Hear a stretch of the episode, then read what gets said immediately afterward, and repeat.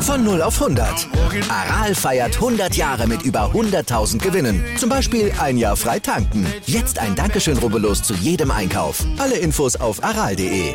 Aral, alles super. Hallo und herzlich willkommen zu einer neuen Folge Bleu Blanc Rugby, dem deutschsprachigen Podcast über französischen Vereinsrugby. Heute leider mit einer etwas späteren Folge aus zeitlichen Gründen. Hat das leider nicht früher hingehauen. Ich hoffe, das ist okay. Top 14 und Pro D2 setzen ja dieses Wochenende aus. Von daher verlieren die Spiele erstmal nicht an Aktualität. Stattdessen finden dieses Wochenende ja die, äh, das Finale, die Finalrunde der In Extenso Super Sevens statt. Das 7er Turnier oder die 7er Serie wieder in der La Défense Arena Trainer von, äh, von Paris, von Racing. Die französische Nationalmannschaft dieses Wochenende ja nicht in Paris, sondern in Bordeaux gegen Georgien, nachdem man letzte Woche ja schon gesehen hat, dass es äh, zuschauertechnisch nicht die intelligenteste Idee ist, zeitgleich äh, Spieltage der ersten und zweiten Liga, also der ersten drei Ligen abzuhalten und die Nationalmannschaft spielen zu lassen. Die Stadien waren voll, nur leider das Stade de France nicht, aber das war aus vergangenen Tagen ja durchaus absehbar. Monaco hat für die Super Sevens tatsächlich nochmal nachgelegt. Cecil Africa wird wieder mit dabei sein für die Monegassen. Hat ja schon in den äh, letzten beiden, in Anführungszeichen, regulären Saisonturnieren gespielt. Dieses Mal noch zusätzlich dabei der Norton, der England-Superstar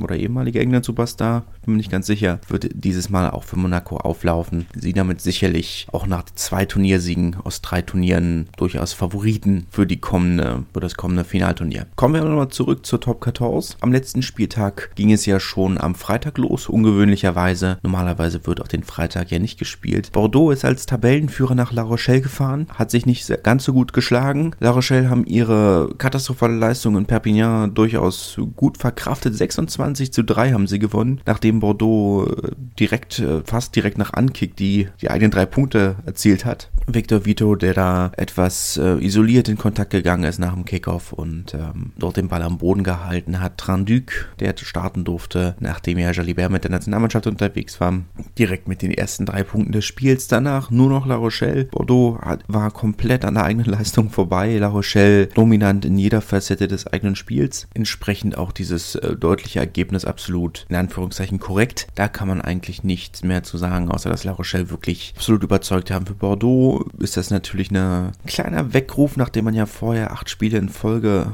nicht mehr verloren hat, dass man jetzt ähm, doch vielleicht in dieser Länderspielpause doch noch einige Dinge hat, an denen man arbeiten muss. Lyon hat 30 zu 23 gegen Castres gewonnen. Leo, Bar Leo Berdeux, der Verbinder, der damals aus Agen gekommen ist, äh, hat Lima Sobuange so ein kleines bisschen den Rang abgelaufen. 25 von 30 Punkten hat er für den, hat er für seine Mannschaft erzielt. Also wirklich eine herausragende Leistung. Defensiv nicht ganz so solide, wie man es von Lyon normalerweise kennt, aber trotzdem eine relativ dominante Leistung. Castres werden sich auch wieder so ein kleines bisschen ärgern, dass sie nicht zumindest einen Defensivbonus mitgenommen haben. Sie haben, wie so oft in dieser Saison, haben sie sich eigentlich nichts vorzuwerfen. Es hat eigentlich viel gestimmt. Es war nur so, dass sie einfach nicht die bessere Mannschaft waren.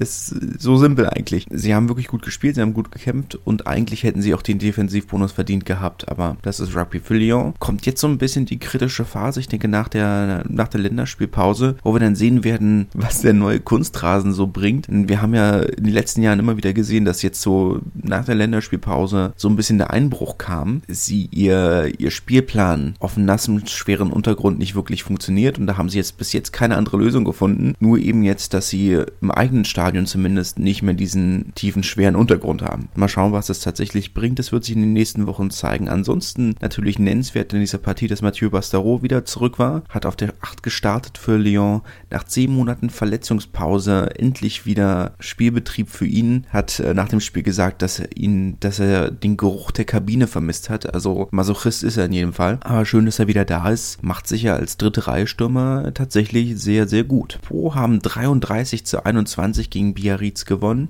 Herauszustellen sind eigentlich zwei Dinge aus dieser Partie. Eigentlich drei Dinge. Antoine Astoy, der wirklich phänomenal gespielt hat. Joe Jonas auf der Seite von Biarritz hat anscheinend nicht seine Gesangskarriere an den Nagel gehängt, sondern ist tatsächlich äh, ein Nachwuchsspieler von Biarritz in seinem ersten äh, Profi-Einsatz, der da einen fantastischen Versuch gelegt hat. Und natürlich so ein kleines bisschen das neue, das neue Erwachen der Fanbasis von Biarritz. Man hat ja mittlerweile äh, die Europapokalspiele bzw. die, die Challenge Cup Spiele, die der Verein hat, aus Lille wieder zurück nach, nach Biarritz verlegt. Man munkelt, äh, es gäbe ein ein, ein Übereinkommen für die Zukunft des eigenen Stadions. Die Saga nimmt äh, eine Wendung nach der anderen, aber die Fans von Biarritz, oftmals ja so ein kleines bisschen verschrien als A, nicht existent und B, eher Tennispublikum, wie man so schön sagt, sehr, sehr laut. Deutlich lauter als das Heimpublikum. Der Stadionsprecher hat äh, sich einen kleinen Fauxpas geleistet und als er dachte, dass das Mikrofon ausgeschaltet sei, versehentlich noch mit reingegeben. Meine Fresse, man könnte meinen, das wäre ein Auswärtsspiel.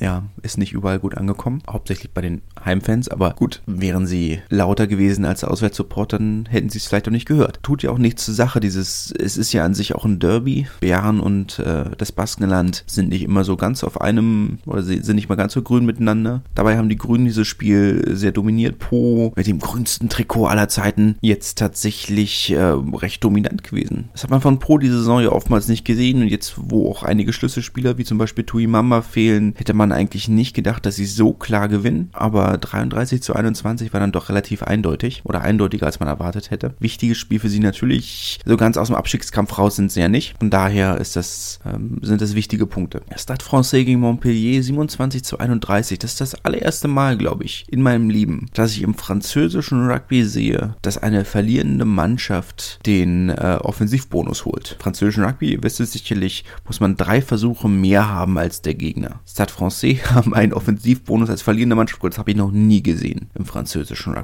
Oder zumindest nicht seit der Reform. Das habe ich noch nie gesehen. Also auch eine Premiere, wenn auch sicherlich eine Premiere, die die Pariser hätten verzichten können. Montpellier zwei Wochen nachdem sie bei Racing gewonnen haben, jetzt also auch mit, äh, mit den vier Punkten in, in, bei Stade Francais, scheint ihnen zu liegen, die Stadt, diese Saison. Überraschend auswärts stark diese Saison, muss man auch sagen, zumal ihnen ja einige wichtige Fehler, äh, Spieler fehlen. Gerade auf der 10 hat man jetzt eine wirklich äh, neue Tiefe, die man letzte Saison noch nicht hatte. Garbisi ist mit Italien unterwegs, Pollard mit Südafrika. Hatte man in der Form erwartet. Hat jetzt noch zwei Jugendspieler.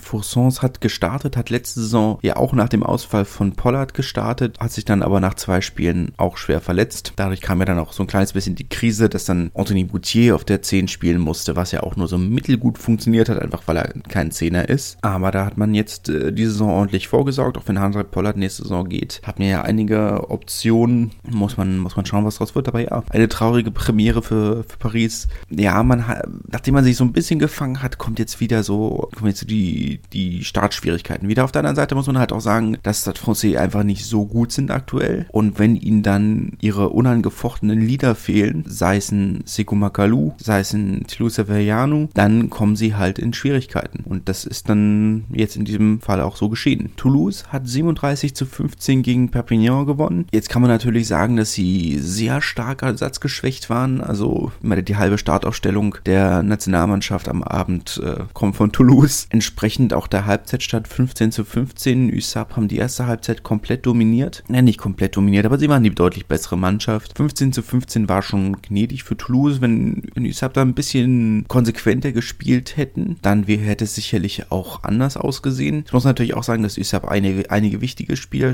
äh, viele, äh, dass USAP auch einige wichtige Spieler fehlen. Del Gui, De La Fuente zum Beispiel in der Hintermannschaft. Lucas Bachelier auch. Das ist ja bei den Barbarians. Von daher ist es auch nicht so, als wären die mit beste Besetzung angetreten. Toulouse in der zweiten Halbzeit wie so oft dann aufgedreht. Das, hat, das ganze Szenario hatten wir in der Form schon gegen, gegen Po auch, wo sie äh, die erste Halbzeit, so, wo sie ein bisschen rotiert haben und die erste Halbzeit eigentlich so verschlafen haben. Gegen Po lagen sie in der ersten Halbzeit so noch hinten oder nach Ende der ersten Halbzeit. Dann aber noch ihr Ding runtergespielt haben und haushoch gewonnen haben. So war das hier auch. Für Isab kommt jetzt halt auch der Punkt, wo sie sagen müssen, okay, wir haben jetzt zwei Wochen Zeit, zwei Wochen, vielleicht sogar drei Wochen, drei Wochen Zeit. Ist ja schön und gut, dass wir gut spielen. Und sie haben gut gespielt, sie müssen sich vor diesem, vor dieser Leistung nicht verstecken, aber irgendwann muss man halt dann auch die Punkte holen. Sie sind Tabellenletzter. Punkt gleich mit Biarritz. Toulon ist eine zwei Punkte vorne, Stade Francais ist vier Punkte vor ihnen, aber irgendwann muss man die Punkte halt auch holen. Apropos Punkte holen, Brief hat 12 zu 10 gegen Racing gewonnen. Nicht wirklich überraschend. Damit hätte man rechnen können. Racing fehlen ja doch einige Spieler durch Verletzungen. Wir haben auch das größte Lazarett der Liga und natürlich äh, auch mit den abgestellten Nationalspielern. Entsprechend ist dieser 12 zu 10 Sieg äh, nicht so überraschend. Brief ja durchaus insgesamt eine heimstarke Mannschaft, auch wenn sich so ein, zwei Ausrutscher erlaubt haben. Aber das war schon kein ansehnliches Spiel.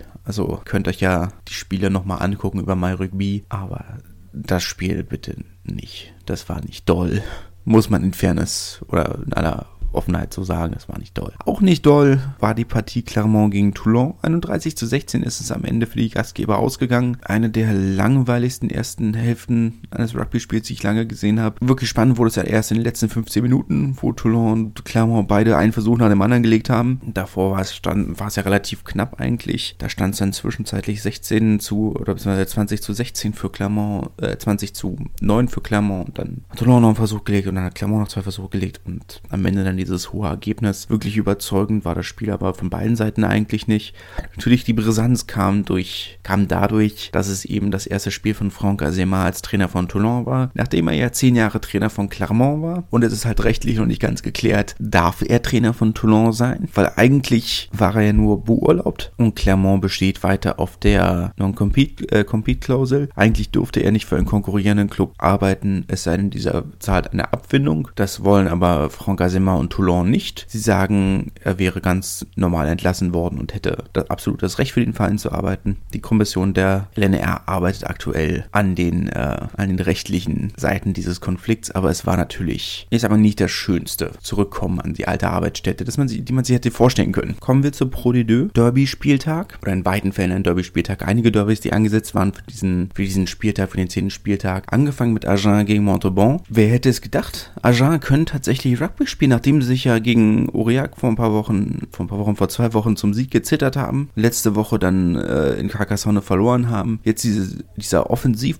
oder Sieg mit Offensivbonus gegen Montauban. 41 zu 17 gegen eine der besten Defensiven der Liga. Wir erinnern uns, Montauban waren die einzigen, die es geschafft haben, Monemarsan ohne Unversuch zu halten. Was für eine spektakuläre Leistung von Agen. Da scheint jetzt dann doch in diesem Derby ein, ein Knoten geplatzt zu sein. Und es war wirklich ein, war Derby-Stimmung. Die Ankunft der Spieler à la Toulon mit äh, viel Pyro, mit viel bengalischem Feuer und äh, allem drum und dran. Ja, war eine hitzige Stimmung. Und dann dieses eindeutige Ergebnis vor wirklich vollem Haus, hat man auch schon lange nicht mehr in der Form gesehen. Gut, es fehlt natürlich auch eine Tribüne, aber trotzdem spektakulär. Man jetzt, das löst natürlich nicht alle Probleme, die der Verein intern hat. Und er hat intern noch viele, äh, viele Probleme. Aber unterschätzen sollte man es trotzdem nicht. Ist natürlich schwer zu sagen, was das für die Zukunft der Mannschaft bedeutet, aber das bleibt dann abzuwarten. Überraschend war ebenfalls am Freitag dann das Derby zwischen Bayonne und Monemarsan. Der fiktive Ankick noch von äh, Fußballlegende Eric Cantona. 14 zu 33 ist es ausgegangen. Vor knapp 13.000 zu 13.500 Zuschauern. Gerade die, die zweite Hälfte hat Monemarsan wirklich, wirklich gut gespielt. Haben Bayonne mit, einem, mit einem sehr ausgeklügelten Kicking-Spiel nicht aus der eigenen Hälfte kommen lassen. Bayonne hatte keinerlei Basis, auf der sie hätten spielen können. Das hat, also ich meine, ich denke nicht, dass die Niederlage jetzt das Problem ist. Natürlich sollte man, sollte Bayonne dieses Spiel gewinnen. Aber ich finde es nicht dramatisch, dass sie es nicht getan haben. Die Art und Weise, wie sie es verloren haben, finde ich dramatisch, weil das war schon eine sehr, sehr klare Angelegenheit. Sogar klarer als das Ergebnis letzten Endes, letzten Endes ausgefallen ist. 14 zu 33 ist natürlich schon nicht knapp, aber es war nicht mal so knapp. Von daher äh, denke ich schon, dass man sich darüber zumindest ein paar Gedanken machen muss. Yannick Brü wird wohl auch als Trainer von Bayonne Ende der, Bayonne Ende der Saison definitiv aufhören. Da wird ein Wechsel kommen. Natürlich, wenn der Verein jetzt in der Form bleibt, nämlich nicht mehr das Top-Team der zweiten Liga sind, nicht mehr der klare Favorit auf den Aufstieg, dann muss man vielleicht auch schauen, ob man tatsächlich die Trainer holen kann als Ersatz, die man gerne hätte. Es sind ja sowieso schon nicht allzu viele auf dem Markt, aber das bleibt dann abzuwarten. In dem Fall eine sehr schockierende, ein schockierendes Ergebnis in vielerlei Hinsicht. Zum einen, weil es überraschendes Ergebnis ist, zum anderen auf die Art und Weise, wie es zustande gekommen ist. Wie sie gegen Narbonne, das Derby de la Méditerranée, das Spiel, auf das, äh, das wir als Fans seit einigen Jahren jetzt schon warten, seit 2018, warten wir auf dieses Spiel. 34 zu 18 ist es für die falsche Mannschaft, Mannschaft ausgegangen. Narbonne haben gar nicht so schlecht gespielt. Kann man nicht sagen. Aber letzten Endes ist es halt immer noch ein Derby. Und Derby wird nicht gut gespielt, ein Derby wird gewonnen. Das alte Sprichwort äh, stimmt da halt leider immer noch. Und das einzig Positive, was man nach diesem Mantra über dieses Spiel sagen kann, ist, dass CBC am Ende noch den Offensivbonus genommen haben. Aber da hört es dann halt leider auch schon wieder auf. Für BC natürlich ein sehr prestigeträchtiger Sieg. Über 10.000 Leute waren im Stadion. Das hatte man auch schon lange nicht mehr. Oder das letzte Mal, als über 10.000 Leute im Stadion waren, hat nicht BC gespielt. Aber da war echt, äh, das war, da war gut Stimmung. Die ganze Region hat auf dieses Spiel gewartet. Seit drei Jahren, dreieinhalb Jahren auf dieses Spiel gewartet. Und es hat viel gestimmt. Die Atmosphäre hat gestimmt. Die Anspannung hat gestimmt. Der Kampfgeist hat gestimmt. Nur eben das Ergebnis äh, hat nur für die Hälfte der Leute gestimmt. Wobei natürlich etwas mehr als die Hälfte BC ist ja doch eine, naja, nicht deutlich größere, aber doch eine anständig größere Stadt als Narbonne, aber das sind dann nur reine Zahlenspiele. Ich bin immer noch enttäuscht. Ich bin immer noch ein wenig enttäuscht. Äh, nicht, dass ich wirklich fest damit gerechnet hätte, dass Narbonne dieses Spiel gewinnt, aber ich habe es mir doch sehr gewünscht. Naja, es gibt immer noch ein Rückspiel. Colomiers hat 16 zu 17 gegen Carcassonne verloren. Auch ein sehr überraschendes Ergebnis. In vielerlei Hinsicht zum einen, weil Colomiers äh, nicht so, weil Carcassonne nicht so doll ist und Colomiers eigentlich eine der besten Teams der Saison bisher waren. Carcassonne, die ist der Spiel noch mit äh, Ablauf der Zeit im Versuch in der 80. Minute noch, äh, noch gewonnen haben. Äh, Versuch Unterhöhung von, von Samuel Marquez, der wirklich eine sehr, sehr gute Saison spielt. Also überraschend gute Saison. Ich hatte ihn ja eigentlich so ein bisschen als, vor der Saison hatte ich ihn als so ein bisschen als viel Rekrut auf dem Schirm, aber der spielt eine spektakuläre Saison. Scheint, scheint sich wirklich gefunden zu haben. Haben sie da mit Ablauf der Sirene oder mit der, mit der Sirene Kolumbien noch diesen Sieg genommen? Die werden sich ordentlich in den eigenen Hintern beißen. Für schönen Rugby gemacht. Natürlich kein Derby, aber Provence gegen Grenoble 19 zu 13 ist es letzten Endes ausgegangen. Auch das erste Mal die Saison, dass das Stadion in Ex ausverkauft ist. Ähm, ich möchte es nicht, möchte es keine Überraschung nennen, weil Grenoble nicht so dominant waren diese Saison. Sind aktuell ja auch nur auf dem 12. Platz. Und Provence haben eigentlich einen guten Kader, auch wenn sie diese Saison noch nicht wirklich gezeigt haben, was sie können. Was sie in jedem Fall gemacht haben, was ich glaube ich bisher gar nicht erwähnt habe, ist Ludo, dass Ludovic Radoslavjevic, der bis zum letzten Spieltag der regulären Saison äh, gesperrt ist wegen seiner rassistischen Ausfälle, wurde mittlerweile entlassen. Dass es so lange gedauert hat, war etwas überraschend. Oder es war überraschend, ich sage mal, es gab ja keine wirklich neuen Informationen. Es gab keine Berufung, es gab keinen dass sie sich jetzt irgendwo erst zwei oder drei Wochen oder einige Wochen später entschieden haben, muss ja mehr sein, es war ja Anfang Oktober, dass sie sich entschieden, dass es geschehen ist und dass sie sich jetzt entschieden haben, ach ja, jetzt einen Monat später, ach lass uns ihn mal doch, lass ihn mal doch entlassen. Merkwürdig. Aber gut, 19 zu 13 ist natürlich auch kein wirklich überzeugendes Ergebnis. Sie hatten diese komischen Sondertrikots an, in hellblau, so ein bisschen getuscht, so ein bisschen gemäldeartig. Aber ich habe auch nicht wirklich erkennen können, was das für ein Motiv auf dem Trikot war. Das sah sehr merkwürdig aus. Aber letzten Endes ist, sind das jetzt so langsam mal die Spiele, die sie wirklich wirklich gewinnen müssen, wenn sie halbwegs in der Nähe der Ausstiegsplätze bleiben wollen, wo sie eigentlich sein wollen. Und Aufstiegsplätze der Playoff-Plätze natürlich. Dort wollen sie, wollen sie unbedingt hin in diese, diese Plätze, müssen sich jetzt langsam mal sputen, dran zu bleiben. Rouen hat 19 zu 10 gegen Wann gewonnen. Ist jetzt auch kein richtiges Derby, aber das sind die einzigen beiden Nordteams der Liga. Breton gegen Normann, also Normann gegen Breton vielmehr. 19 zu 10 für Rouen. Ja, fällt mir schwer, das, äh, das einzuschätzen. Das ist keine Überraschung. Wann enttäuschen ja nach wie vor in dieser Saison. Chris Hilsenbeck Feedback übrigens erst in der 72., 73. Minute gekommen, hatte also nicht mehr wirklich großen Einfluss auf dieses Spiel. Aber das hat Wann schon auf, auf ganzer Linie enttäuscht. Natürlich hat die rote Karte nicht geholfen. Rote Karten helfen selten. Da muss eigentlich mehr kommen. Nevers hat relativ klar gegen Aurillac gewonnen, 37 zu 3 mit Offensivbonus. Auch kein Derby im klassischen Sinne. Es sind einfach zwei relativ zentral liegende Vereine. Trotzdem muss man das gegen Aurillac erstmal so klar, so klar gewinnen. Letzte Saison haben sie noch zu Hause gegen Aurillac verloren. Von daher ist es dann doch eine sehr, sehr deutliche Steigerung Steigerung können sie mit zufrieden sein. Bourg-en-Bresse, wo gerade bei den zentral liegenden, naja, nicht ganz zentral liegenden Vereinen liegen, äh, haben 1849 gegen Oyonnax verloren. Das war doch ein Derby, das Derby de l'Ain.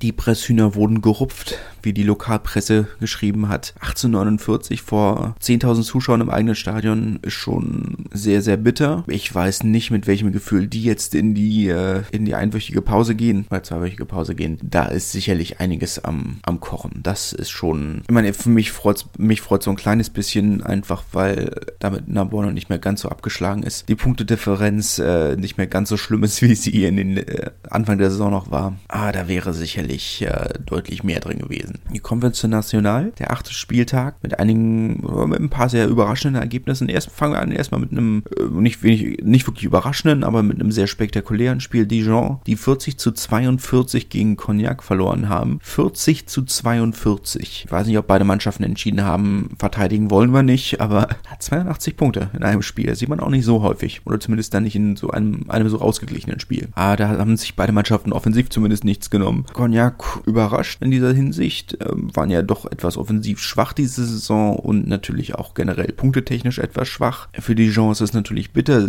Sie haben ja durchaus gehofft, die Saison etwas höher kommen zu können. Da sind dann natürlich solche Spiele, die du gewinnen musst, aber Klassenerhalt wäre ja schon mal viel. Das steht ja noch nicht fest. Cognac äh, verschafft sich damit ein kleines bisschen Luft nach unten, auch wenn Bourgoin ja auch gewonnen hat, aber dazu kommen wir noch. Ich komme nicht über dieses Ergebnis hinweg. 40 zu 42, sowas sieht man wirklich nicht oft. Naja, Blagnac hat 19 zu 9 gegen Obenas gewonnen, hat hatten ja damit geworben, wer Tickets hat für das Spiel äh, Toulouse gegen, äh, gegen Perpignan. War ja ausverkauft, kommt danach kostenlos in dieses Spiel rein. Es haben nicht viele Leute wahrgenommen. 800 Fans sind gekommen, das ist deutlich weniger, als sie normal, normalerweise haben. Naja, deutlich weniger, schon signifikant weniger, als sie normalerweise haben. Nicht ganz aufgegangen. Spiel war jetzt auch nur nichts Besonderes. 19 zu 9, harter kämpfter Sieg für Blagnac. Aber auch das muss man vielleicht in Fairness sagen, ein Spiel, von dem man erwarten kann, dass sie es gewinnen. Bourgoin hat etwas überraschend 20 zu 18 gegen Chambéry gewonnen. Chambéry ja eigentlich eine, eines der absoluten Top-Teams die Saison, während Bourgoin sehr abgeschlagen auf dem letzten Platz sind. Auch jetzt immer noch. Daran hat sich nichts geändert, aber nachdem man ja letzte Woche schon wieder so eine harte Klatsche von DAX bekommen hat, war das jetzt zumindest eine Reaktion, mit der man arbeiten kann. In der National geht es ja dieses Wochenende schon weiter. Da muss Bourgoin dann in Suresnes ran, wenn ich es richtig gesehen habe. Das ist dann vielleicht auch ein Spiel, wo man auch einen Auswärtssieg anpeilen kann. Und da hat man jetzt dann die richtige Motivation im, im, im Handgepäck, um das vielleicht tatsächlich anzugehen. Taraba hat 20 zu 18 gegen DAX gewonnen. Maxim Oltmann etwas überraschend auf der 15. Hat er, glaube ich, für den Verein bisher noch nicht gespielt. Hat auch auf der 15 durchgespielt. Können Sie mit zufrieden sein, denke ich. Also mit Oltmann, aber auch mit dem Ergebnis. Das Spiel leider nicht gesehen. Von daher kann ich nicht so ganz genau sagen, wie, wie knapp das denn letzten Endes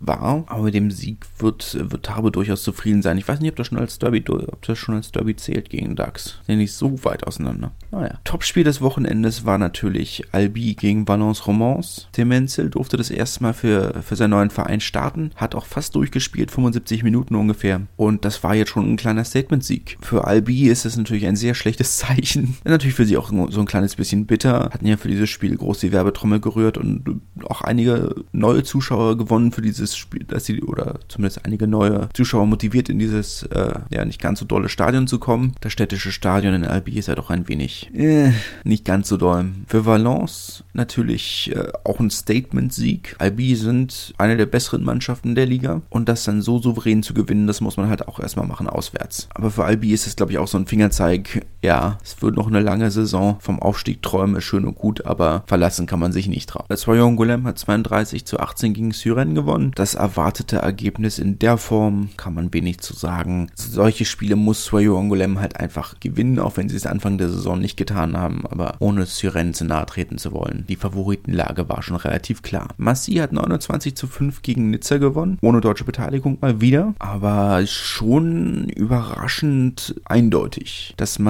Ja, Nizza hat die Saison bis jetzt noch nicht wirklich überzeugt. Massi schon, war ja doch überraschend gut diese Saison, aber damit war in der Höhe doch nicht zu rechnen. Überraschend, aber man wird sich nicht beschweren. Für Nizza muss man sich dann doch überlegen, man, die ersten Alarmglocken scheinen ja zu läuten, haben wir jetzt gesagt, sie wollen ihr Kapital öffnen, wollen Aktien verkaufen, Anteile verkaufen für einen festgesetzten Preis von 500 äh, Euro. Also falls ihr Interesse habt, Anteilseigner eines Rugbyvereins zu sein, hier ist eure Chance. Sie wollen bis Ende, Ende des Jahres, nicht bis Ende der Saison, bis Ende dieses Jahres, wollen sie knapp 500.000 äh, Euro in an, an verkauften Anteilen gesammelt haben. Man scheint also zu ahnen, dass, dass man nicht so schnell an Fernsehgelder der Pro kommen wird. Mal schauen, was da dann draus wird. Kommen wir noch zu einem Thema bei den Frauen. Es gab zwar ein, zwei Nachholspiele der, der ersten Liga und ansonsten war, war eigentlich nur Pokal-Action angesagt. Was heißt nur? Ich würde mir gerne, würde auch bei den Herren gerne einen französischen Pokal wiedersehen. Da hätte ich Lust drauf mit drei professionellen Ligen. Lohnt sich auch ein Pokal mittlerweile einfach wirklich.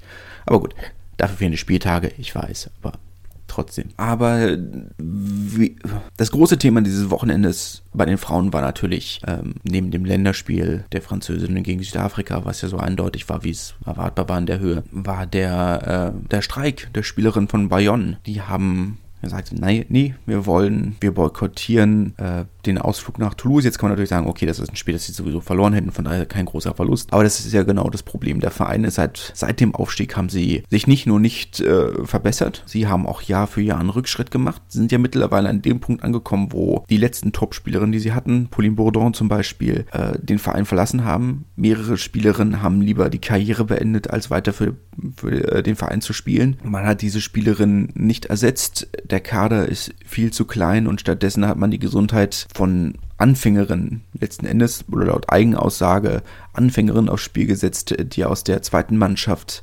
hochgezogen wurden. Spielerinnen, die eigentlich wohl, die eigentlich äh, gerade anfangen. Es ist sowieso die Frage, ob das Spiel gewertet werden würde, weil jetzt zum Beispiel war das Problem für das Spiel gegen Toulouse, dass es nur drei erste Reihe Stürmerinnen gegeben hätte. Es ist eigentlich nicht mal erlaubt, aber es gibt einfach nicht genug Spielerinnen. Der Club hat einfach alles verloren, was, was er, was ihn da jemals interessant gemacht hat. Das Problem in Bayern oder das Problem, das ich halt einfach sehe, ist, dass die Spielerin jede Verbesserung, die da bei dem Verein gekommen ist, kam von außerhalb. Es war, es war ja nicht der AS Bayonne, der den Spielerinnen die Möglichkeit gegeben hat, sich im Kraftraum und auf dem Gelände von Aveyron Bayonnais zu trainieren oder zu verbessern. Es kam von Aveyron Bayonnais, kam das Angebot, okay, wir, wir hätten euch zwar gerne in unserem Verein, aber wenn das nicht geht, könnt ihr ja zumindest unsere, unsere Infrastruktur mitnutzen. Das kam nicht vom Stammverein, vom eigentlichen Verein. Während alle anderen Vereine sich nach und nach immer mehr verbessert haben, immer mehr professionalisiert haben, selbst die anderen schwächeren Vereine. Ich meine, es gibt in der ersten Liga gibt es jetzt, wie viele Vereine gibt es noch, die keinen, keinen größeren Partnerverein haben? Ich glaube, eigentlich nur noch Bobigny und Bayonne. Meine selbst äh, Chili, äh, Chili Mazarin haben haben eine enge Partnerschaft mit Massi. Gut, jetzt kann man natürlich sagen, es ist natürlich auch schön, wenn man eigenständige Vereine hat und das gibt der Liga auch ihren Reiz. Natürlich. Aber das, der Punkt ist ja das Geld letzten Endes. Kleineren Vereine haben eben nicht die Möglichkeit, ihren Spielerinnen dieselbe Infrastruktur zu geben wie die größeren. Ich meine, für einen Verein wie Toulouse ist es natürlich einfach, anständige Trainingsmöglichkeiten zu bieten. Haben die kleineren Vereine natürlich deutlich schwierigeren Zugang zu. Verstehe ich auch. Aber es ist natürlich, der AS Bayonne ist der letzte Verein der Liga, der den Spielerinnen nicht mal eine Aufwandsentschädigung Entschädigung zahlt. Für einen Erstligaverein. Das vor einem, auf einem wirklich hohen Niveau, wo man wirklich viel Aufwand hat, viel Zeit investiert. Und alle anderen Vereine haben sich eben weiterentwickelt. Da kann ein Verein wie Bayonne in der Form nicht mehr mithalten. Das ist vielleicht auch einfach traurige Realität. Auch wenn man guckt, was von unten in den nächsten Jahren nachkommen könnte. USAP hat eine, haben eine relativ starke Frauenmannschaft aufgestellt. Laura Schell haben eine relativ starke Frauenmannschaft aufgestellt. Sogar Nambonne haben eine relativ starke Frauenmannschaft aufgestellt. Und das ist ja irgendwo der Punkt, dass, dass selbst ein Verein wie Nambonne mittlerweile eine besser aufgestellte aufgestellt oder in der Infrastruktur besser aufgestellte Frauenmannschaft haben als Bayonne. Ein Erstligateam, das seit einigen Jahren in der ersten Liga ist, das Top-Spielerinnen wie Pauline Bourdon hatte. Aber wie gesagt, die Spielerinnen gehen mittlerweile lieber in Rente, als weiter für diesen Verein zu spielen. Da scheint ja wirklich alles im Argen zu sein. Der Streik selbst, ja, wie gesagt, ob das Spiel überhaupt gewertet werden würde mit nur drei erste Reihe Stürmerinnen, ist eine Frage. Die nächste Frage ist ja gut, okay, das Spiel hätten sie wahrscheinlich sowieso verloren. Ob man dann das Verletzungsrisiko in der Form eingeben, äh, in der Form eingehen muss, okay. Aber ich glaube, das Signal Signal ist schon relativ eindeutig. Und das sind jetzt keine exklusiven Probleme dieses Vereins, auch wenn es natürlich bei diesem Verein extrem ist.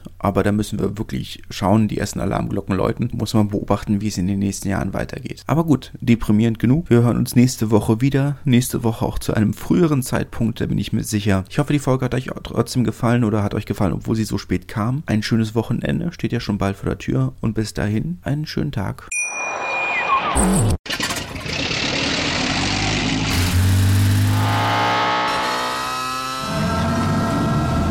0 auf 100. Aral feiert 100 Jahre mit über 100.000 Gewinnen. Zum Beispiel ein Jahr frei tanken. Jetzt ein Dankeschön, rubbellos zu jedem Einkauf. Alle Infos auf aral.de. Aral, alles super.